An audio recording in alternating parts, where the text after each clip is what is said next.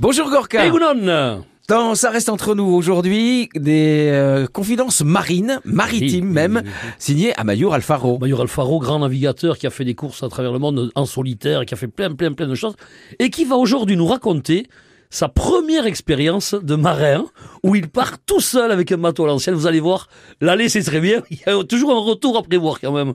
Il faut dire que je partais un peu euh, avec le voilier, euh, bon, sans carte marine, il n'y avait pas de VHF, pas de moteur, euh, vraiment à l'ancienne. J'avais une rame, les voiles, et puis ma bonne bouille avait les cheveux dans le vent. Et, et du coup, euh, j'arrive euh, à Guétalia, et euh, là, j'ai rencontré du monde. Il y en a qui donnaient des cours de voile, j'ai sympathisé. Il y avait une certaine Maria. On avait bien discuté et tout ça. Et du coup, euh, j'avais passé la nuit là-bas. Et puis le lendemain, zéro vent. La pluie qui vient. Et, là, euh, ben, j'étais, je pouvais pas repartir parce que j'ai pas de moteur. Donc s'il y a pas de vent, je pouvais pas avancer.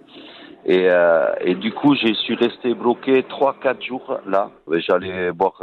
à l'époque, c'était des P7. Hein, et avec 17 P7, on pouvait avoir un petit vin de blanc ou un petit vin de rouge.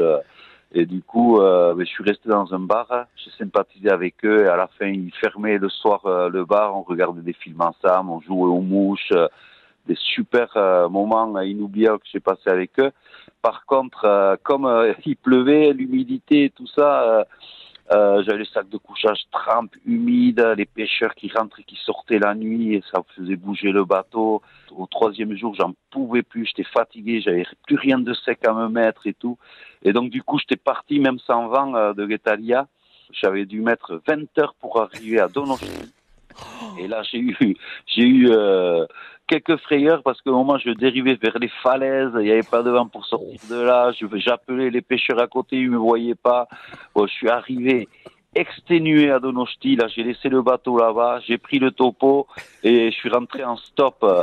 Euh, à l'époque chez mes parents hein, qui habitaient Anglette, mais bon à Sokoa, il, euh, on me dépose et là j'avais appelé mes parents, venez me chercher, j'en peux plus. Ça aurait pu le dégoûter à tout jamais, Dieu merci, non. Eh bien pas du tout, il nous dit au contraire, ça lui a donné envie de continuer. Mais c'est, il se garde que les bons souvenirs, c'est des battants, c'est des gens qui font des choses extraordinaires, parce qu'il faut un courage monstre pour partir tout seul comme ça, en mer, avec juste les voiles, le bateau, pas de moteur. Enfin, depuis il est équipé, hein. Oui. Mais il a fait des courses beaucoup plus grandes. Il nous a proposé d'aller à Guetaria, mais euh, Oui, on n'ira pas avec lui, pas lui. comme ça. bon, Ouais.